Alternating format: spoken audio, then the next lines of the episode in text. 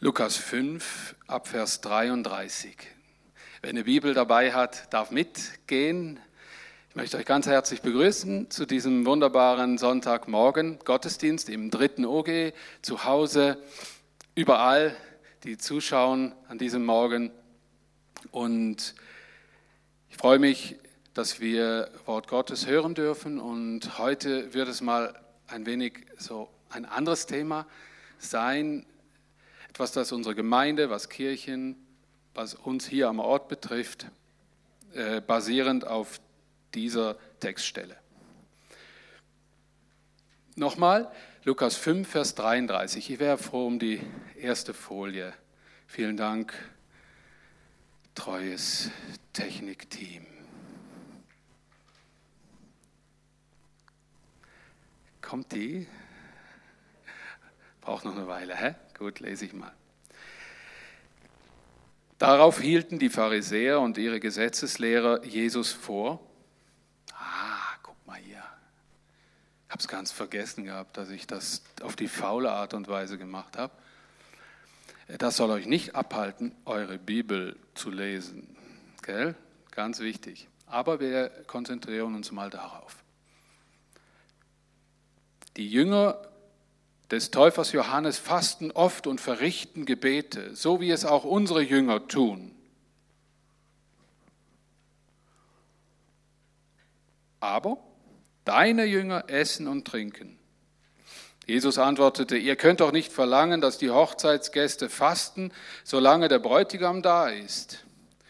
Die Zeit kommt früh genug, dass der Bräutigam ihnen entrissen wird und dann werden sie fasten. Wir müssen uns hier gerade vorstellen, dass es um Schülergruppen ging.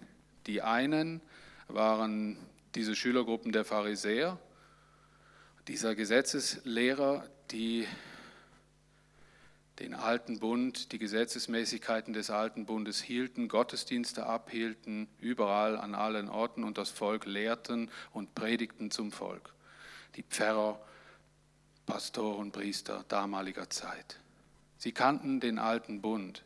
Sie kannten das, was ihnen da überliefert worden war. Sie kannten die Gesetze des Mose. Und neu war schon, dass es auch eine Schülergruppe von Johannes dem Täufer gab. Und der Johannes, der war schon seit etlicher Zeit immer unten am Fluss, den kannten die schon alle.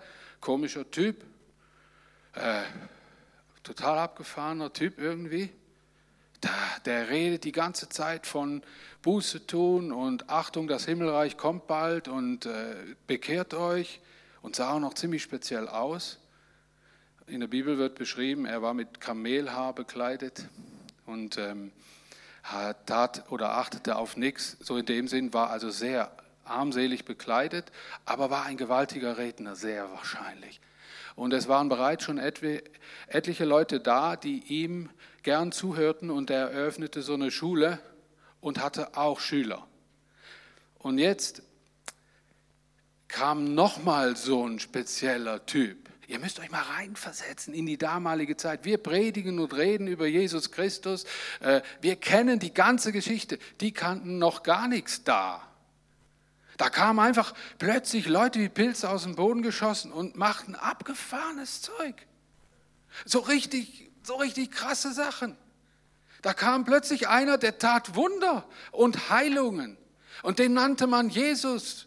Und der hatte plötzlich auch Schüler, die immer bei ihm sein wollten und nicht nur, wenn irgendein Event war, irgendwo dabei sein wollten. Die nannte man dann Jünger. Und jetzt haben wir drei Gruppen. Einmal die von den Pharisäern, die Schüler, dann die Schüler von dem Johannes, von dem Mensch mit den Kamelhaaren und dann von dem Jesus. Und die hatten Ärger, die drei, weil die, die, die verglichen sich. Und dann gab es mal diesen Ärger. Und die beobachteten, ja, unsere, unsere Schüler, die fasten, die beten, wir beten alle und wir fasten und wir halten genau das Gesetz, so wie es uns überliefert ist. Wir halten uns da dran. Aber deine Jungs, die machen gar nichts. Die machen Party den ganzen Tag. Die gehen dir hinterher, die arbeiten ja nicht mal mehr. Ja, die hatten ihre Netze verlassen, zum Teil. Ja, die waren nur Jesus hinterher. Und das gab Ärger.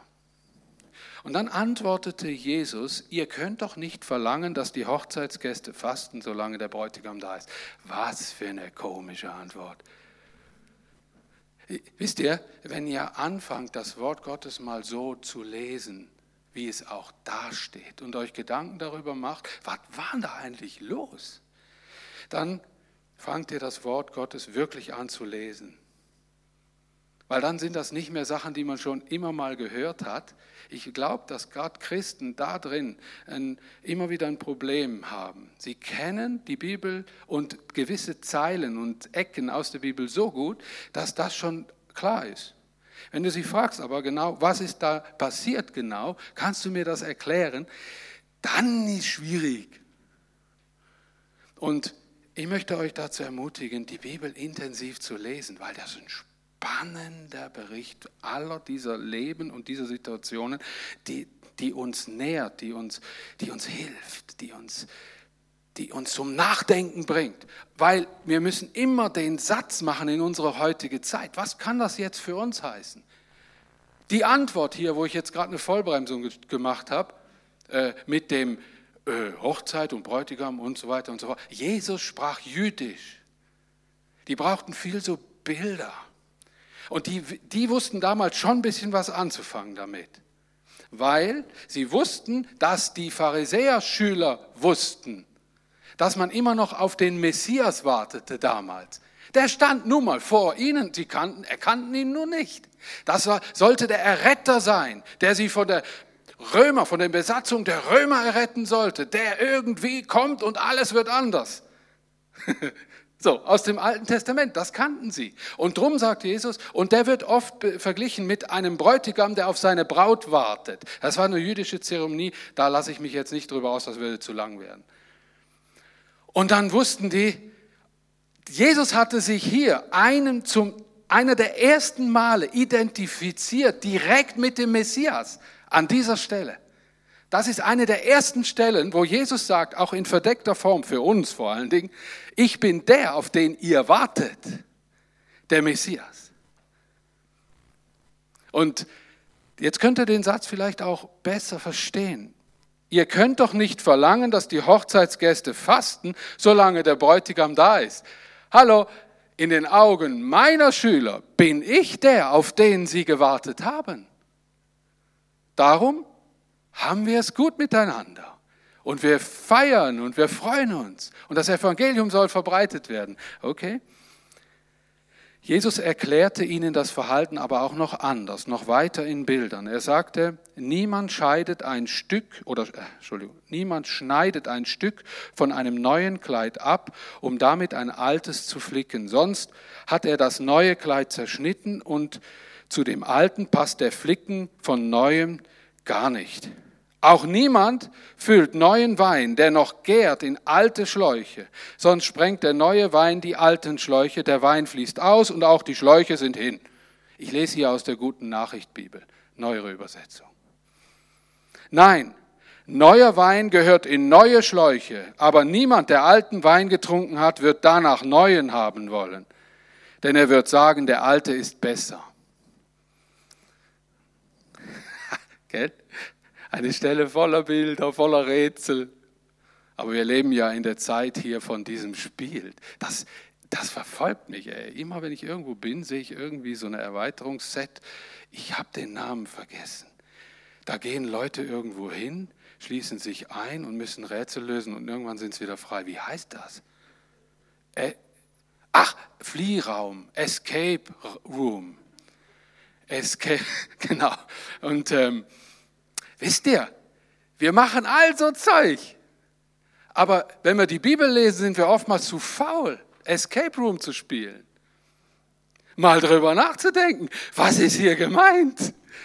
Das ist gar nicht so einfach. Auch ich habe studieren müssen, mich da rein äh, äh, denken müssen, auch in meiner Zeit, in meiner Ausbildung, äh, damit ich die Bibel verstehe und sie auslegen kann in dieser heutigen Zeit. Das war, da habe ich mich oft gefühlt wie Escape Room. Eine Riesenfrage, ey. keine Ahnung. Was hat das jetzt mit dem zu tun? Und eine kleine, ein bisschen, ein paar Antworten möchte ich doch heute auch geben. Und ich möchte auch einen Schwerpunkt legen. Also nochmal, hier geht es um drei Schülergruppen. Die Schüler der Pharisäer hielten sich an die Verordnungen des Alten Testaments, der Traditionen und Gebetsvorgaben und die Schüler des Johannes des Täufers an die Reinigung und Bußvorgaben. Die Schüler Jesu lebten in aller Verständlichkeit mit ihm, aßen, tranken, verbrachten Zeit und erlebten jeden Tag die Wunder Gottes auf den Wanderungen mit Jesus. Jetzt gibt Jesus Antwort.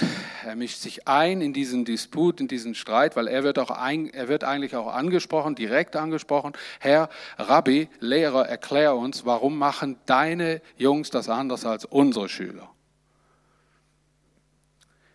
Jesus zielt auf das Verhalten der Christen hier untereinander. Er nimmt die Situation so, wie sie ist und erklärt den Lehrern, warum sich seine Schüler anders verhalten. In anderen Worten, wer mit mir unterwegs ist, lebt eine andere Glaubensform, die ihr nicht kennt. Das ist mal ein wichtiger, wichtig zum Festhalten. Sie leben eine Glaubensform, die ihr nicht kennt und ihr regt euch jetzt auf darüber.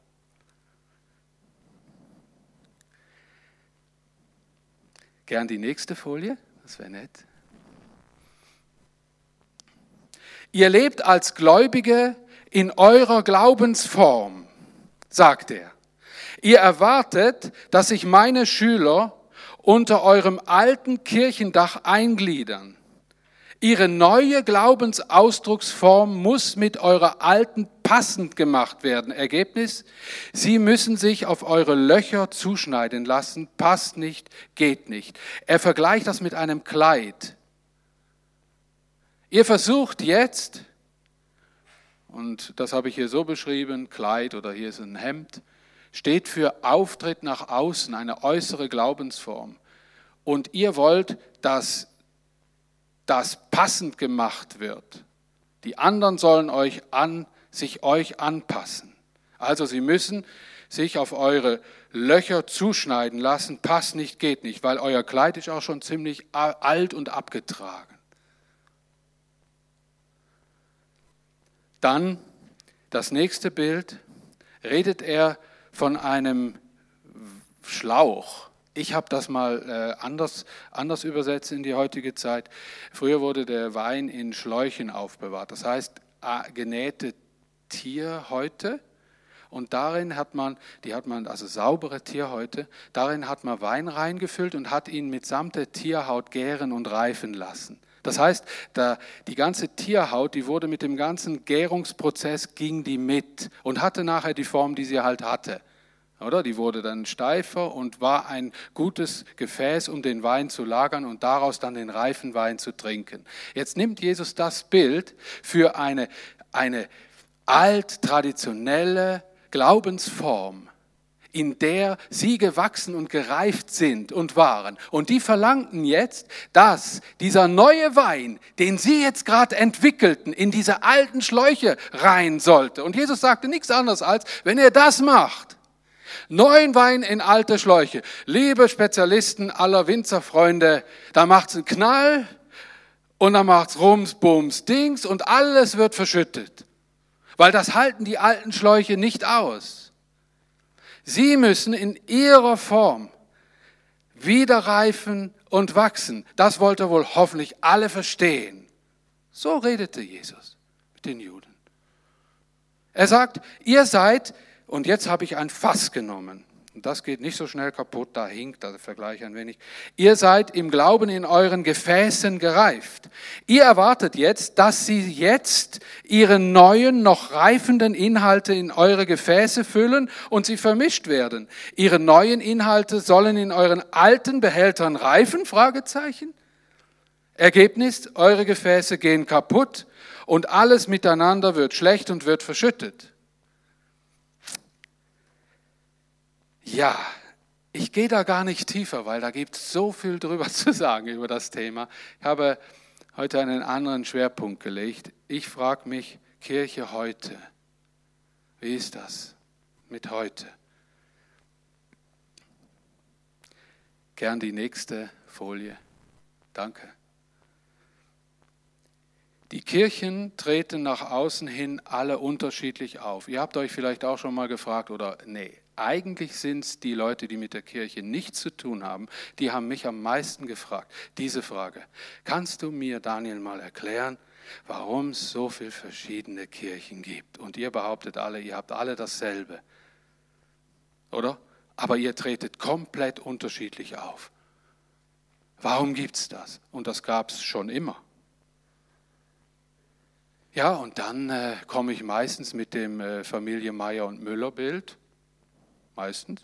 Vielleicht hilft dir das auch, wenn du mal so eine Frage gestellt wird. Es gibt, Kirche darf man verstehen als Familie von Leuten, die auf dem gemeinsamen Glauben gegründet sind und miteinander auf diesem Glauben gegründet sind und leben, Gemeinschaft haben, Gottesdienste feiern und diese Botschaft verbreiten. Und da gibt es unterschiedliche Arten, wie sie das machen. Das ist so ähnlich wie Familie Meier, hat eine andere Familiendynamik als die Familie Müller. Aber die verschiedenen Familien braucht es alle, oder? Du kommst in ganz andere Gefilde. Wenn du mal, mal neu warst irgendwo, hallo, und dann der anständige Schweizer verhält sich so.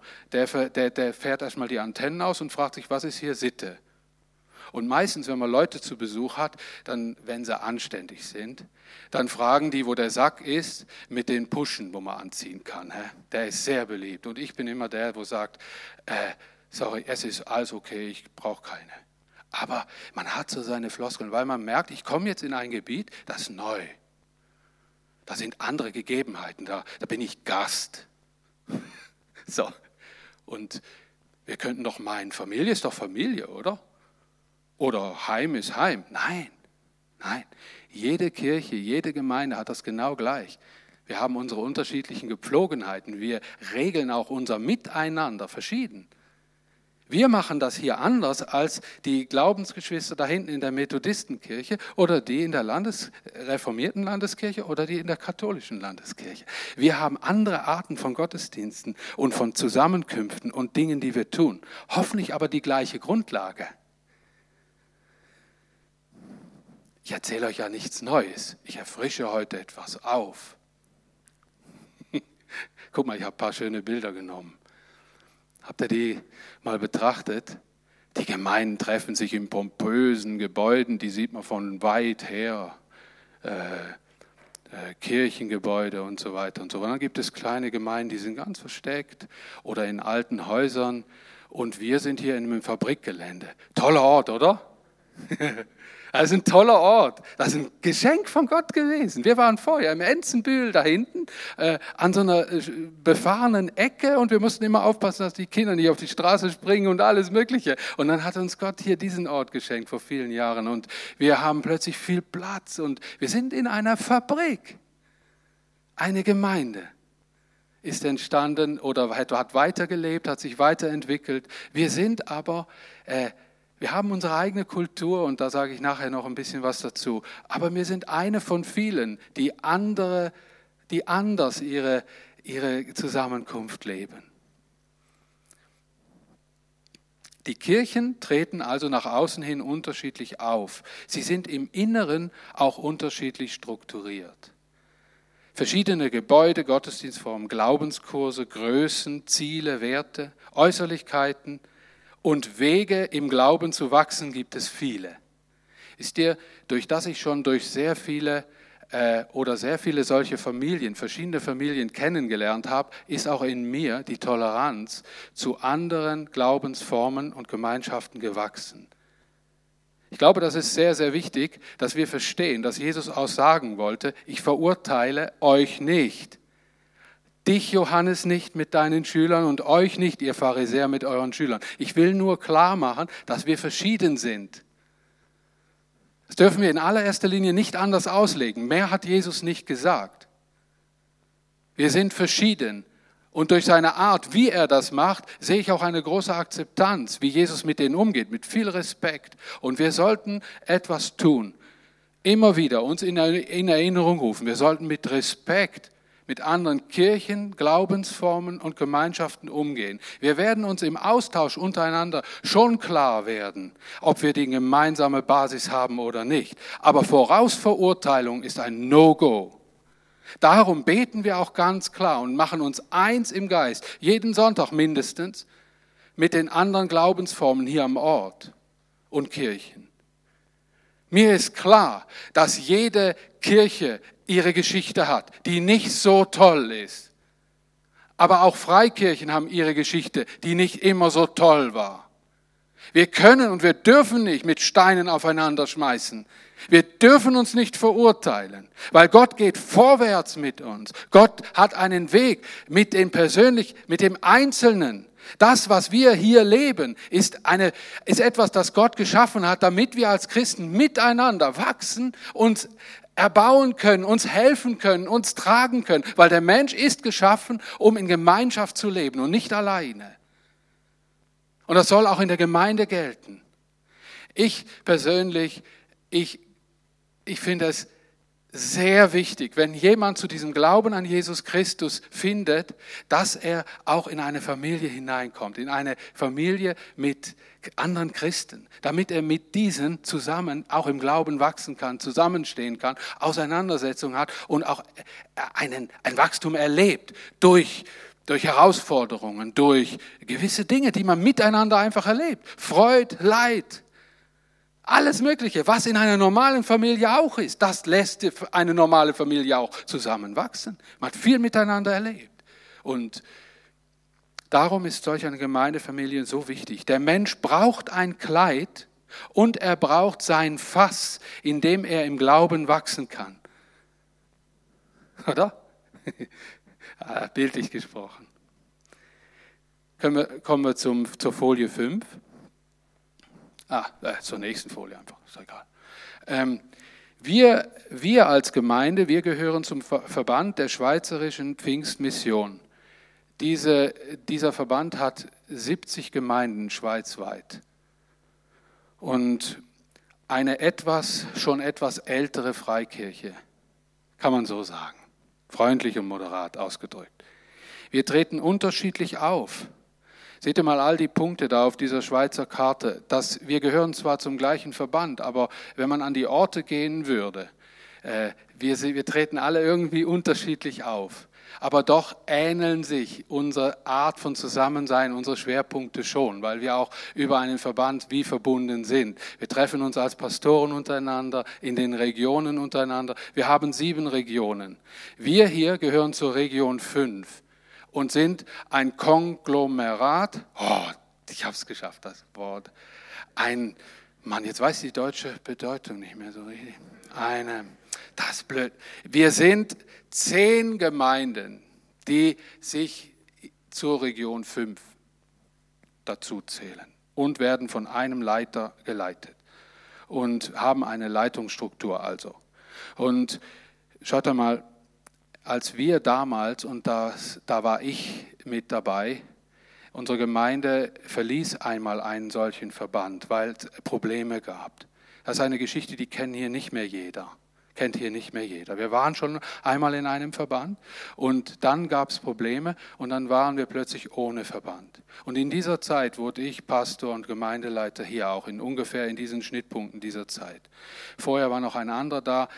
Ähm, und wir beide erlebten so diesen Schnittpunkt, äh, dass wir wieder einen neuen Verband suchen wollten. Wisst ihr, was der Grund war, dass wir wieder einen Verband suchten?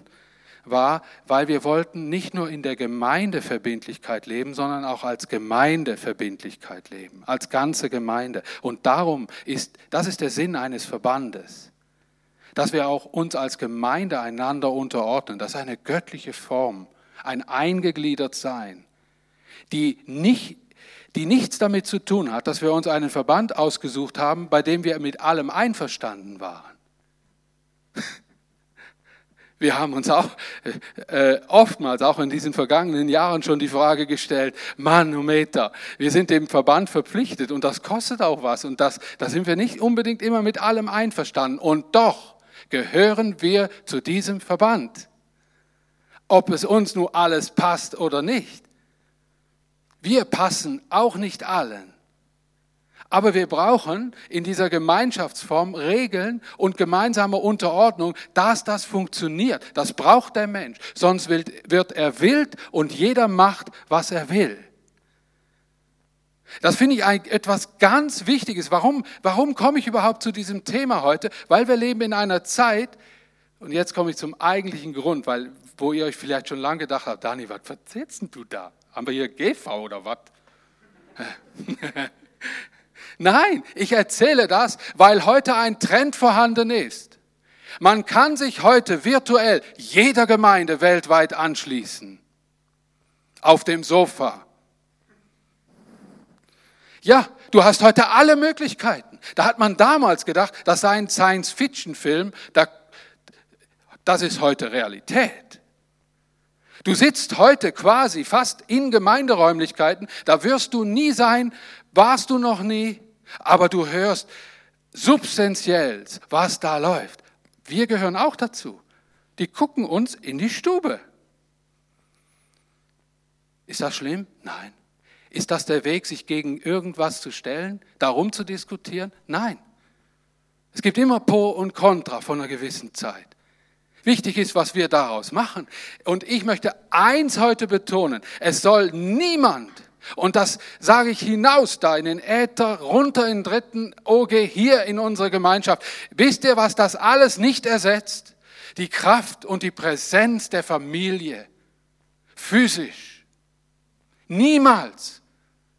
Niemals. Und ich bin euch dankbar, euch hier so zahlreich zu sehen auch unten, dass wir auch wieder vermehrt zu diesem Stil gefunden haben, dass wir uns spüren, dass wir einen Kaffee trinken zusammen, dass wir zusammen reden, dass wir das andere Gesicht angucken wollen. Mit dem komischen Ding da drin. Dass hier vorne sich Leute aufstellen, singen mit so einem Teil. Wisst ihr, das ist nicht lustig eigentlich. Warum machen wir das? Ich finde das so schön. Das zeigt, unser Herz meint nicht das Äußere, sondern das Tiefe, die tiefe Wahrheit darin. Wir wollen Gemeinschaft haben, auch wenn es uns mal schwer gemacht wird.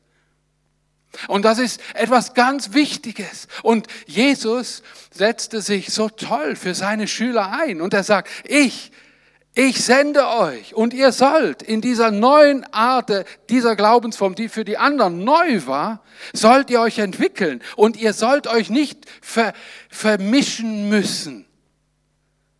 Er wertet gar nichts. Er sagt einfach nur, vermischt das nicht. Und wisst ihr, was ich auch nicht sage? Dass alte Gefäße oder alte traditionelle Kirchen heute keine Relevanz mehr haben. Unsere Landeskirche hier, sei sie evangelisch oder katholisch, hat eine Relevanz, da kannst du machen, was du willst. Es hat eine Relevanz in der Geschichte Gottes. Find dich besser damit ab. Und dann geh einen Schritt weiter und frag dich, was habe ich denn in meiner Kirche, zu der ich gehöre, für eine Beziehung? Das ist hier die finale Frage wir sollen uns heute alle fragen, bin ich von Herzen gern in dieser Gemeinde, die doch so unvollkommen ist, der Pastor immer zu lang macht und das Team, wo man etliches besser gemacht hätte, hätte, hätte, Fahrradkette. Und wisst ihr was?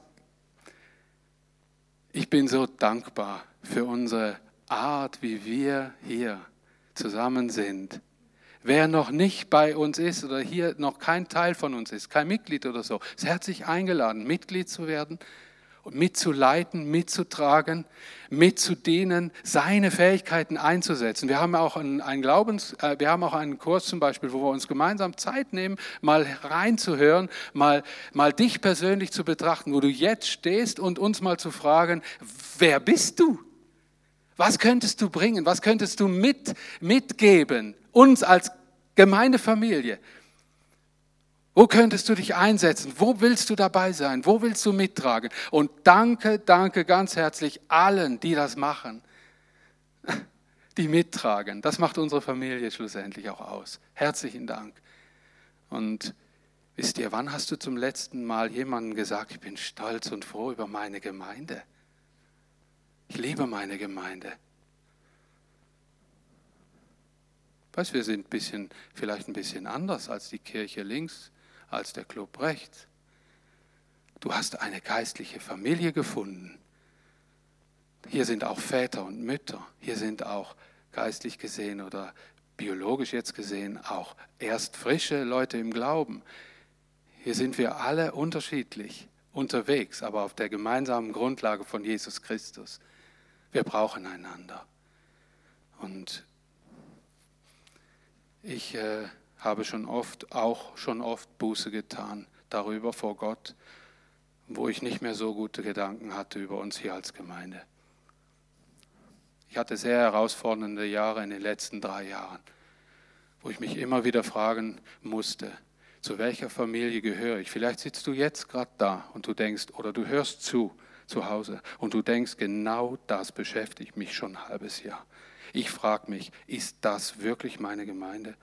Ist das wirklich meine Familie? Ich spüre gar nichts davon. Dann frag dich sofort die nächste Frage, was tust du dafür? Wisst ihr, was ich satt habe? Jetzt bin ich ganz Daniel Mensch, auch mal unbequem. Wenn man sich, ich sage es moderat, wenn man sich diese Frage nie stellt, aber sonst alles besser weiß. Wisst ihr was, das kommt in der Familie auch nicht gut an. Jede gute Mutter, die, die würde dann mal auf den Tisch hauen, auf den Putz hauen und sagen, so, und jetzt hilfst du mal mit, dass das in deinem Sinn besser wird. Ich liebe dich. Und du hast was zu geben. Du hast was zu sein in mir. Und sei dabei. Wisst ihr, wenn wir euch Anlass geben oder Gründe geben, dass ihr denkt, ich habe so Probleme, dann müssen wir darüber reden, dann müsst ihr kommen, dann müsst ihr euch an die GL, an die Gemeindeleitung wenden, dann müsst ihr mit uns reden. Dann dann ist das wichtig, dass wir in einen Dialog kommen. Wenn ihr meint, ja, ihr hört ja sowieso nicht auf mich. Oder wenn da Menschen sind, die diese Kritik bringen, es ist gut, dass Kritik gebracht wird, dass wir in einen Dialog finden, damit auch wir spüren, da, da gibt es noch viel Luft nach oben, da müssen wir ansetzen. Dann wollen wir das tun.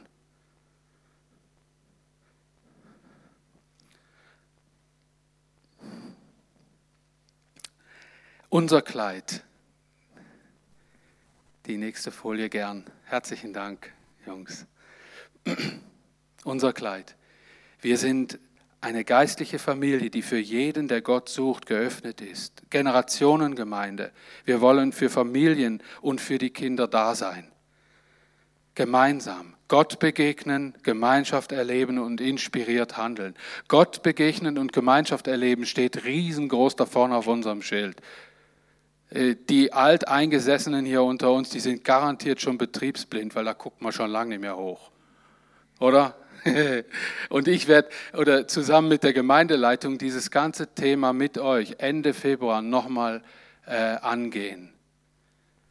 Da werden wir einen Visionssonntag haben, einen Sonntag, den wir uns, vor allen Dingen einen Sonntagvormittag, den wir uns diesem Thema widmen, weil wir uns als Gemeindeleitung über genau diese Dinge Gedanken gemacht haben. Wo stehen wir jetzt? Was haben wir für Werte und warum haben wir sie?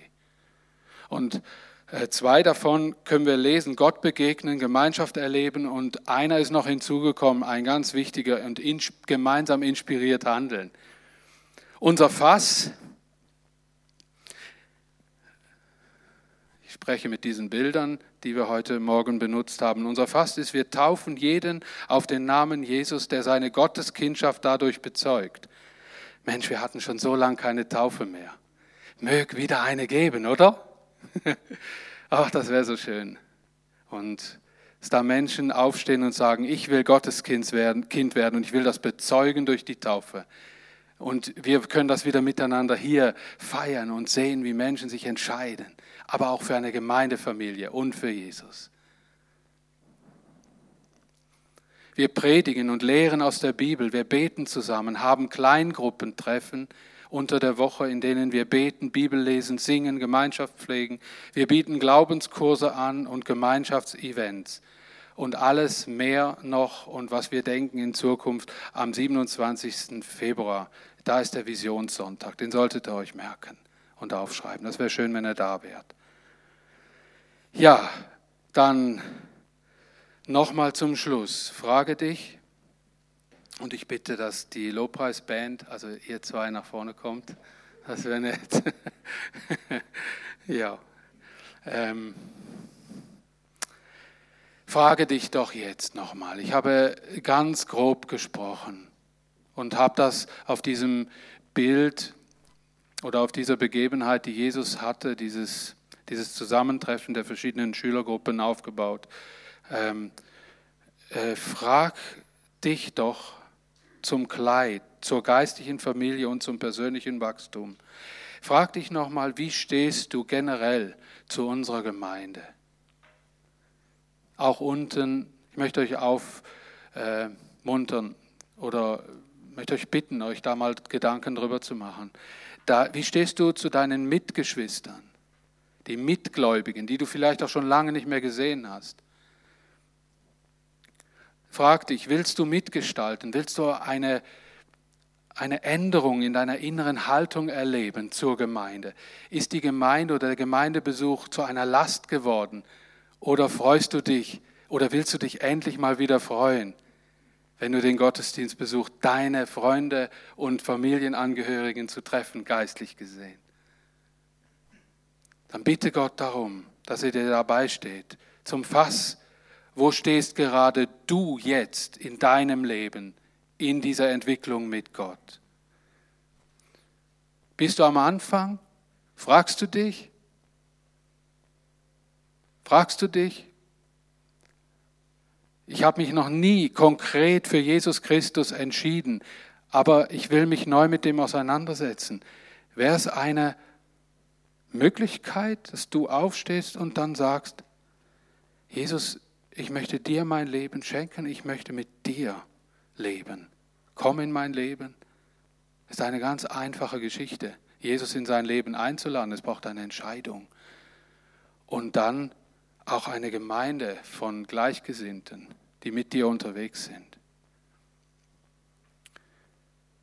Auch zum Punkto Fass, also zum Reifen, zum Wachsen, Kleingruppe.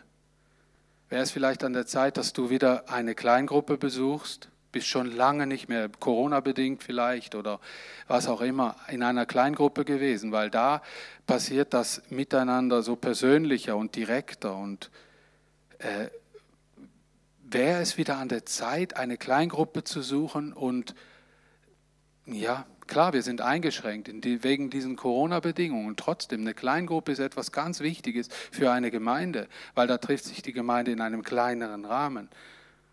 Und da wirst du persönlich mehr herausgefordert als einfach hier.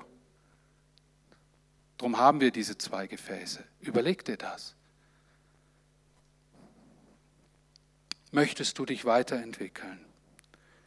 Ja, diese zwei Fragen, äh, habe ich die irgendwo auf einer Folie eigentlich? Könnt ihr mal weiterklicken?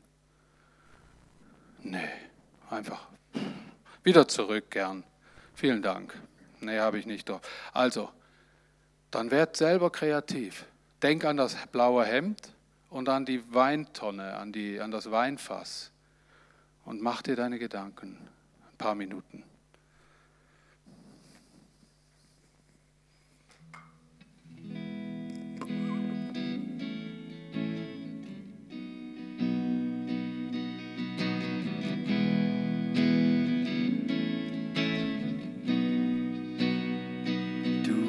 Hast an mich gedacht, hast alles auf dich genommen. Hast gewusst, es muss sein als nur für mich.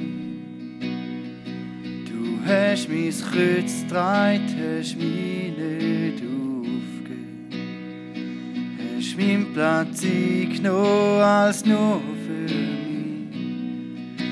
Und wenn ich sehe, was du für mich aus Liebe hast. Dann singt mein Herz noch so viel mehr aus Liebe zu dir. Du siehst in mir so viel nennst mich wertvoll und glaubst an mich. Du gibst mich nicht auf, bist alles von mir hast. Ich gib mein Leben als Lobpreis hin. Und wenn ich sehe, was du für mich aus Liebe hast, dann singt mein Herz noch so viel mehr aus Liebe zu dir.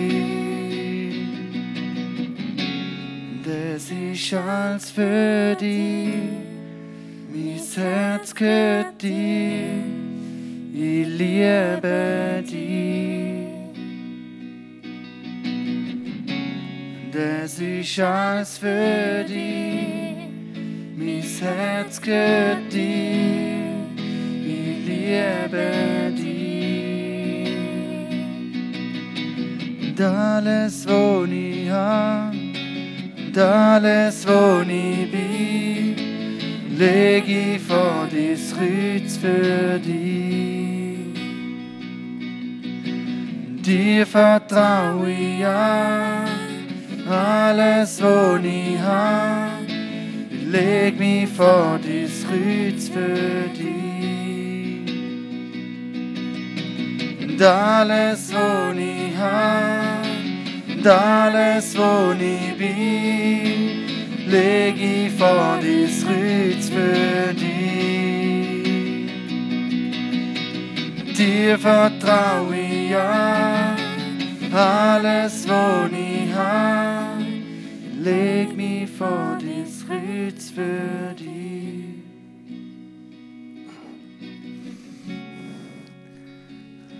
Ich weiß nicht, was du dir jetzt alles für Gedanken gemacht hast zu dem Thema. Vielleicht ist jemand unter uns da, der von seiner Erfahrung mit der Gemeinde oder mit diesem Thema zur Gemeinde, sein Verhältnis zur Gemeinde, etwas Ermutigendes weitergeben möchte. Einfach sagen möchte, ähm, oder zur Ehre Gottes, zur Auferbauung, oder auch etwas Selbstkritisches vielleicht. Hat jemand etwas? Dann kommt doch nach vorne. Spontan.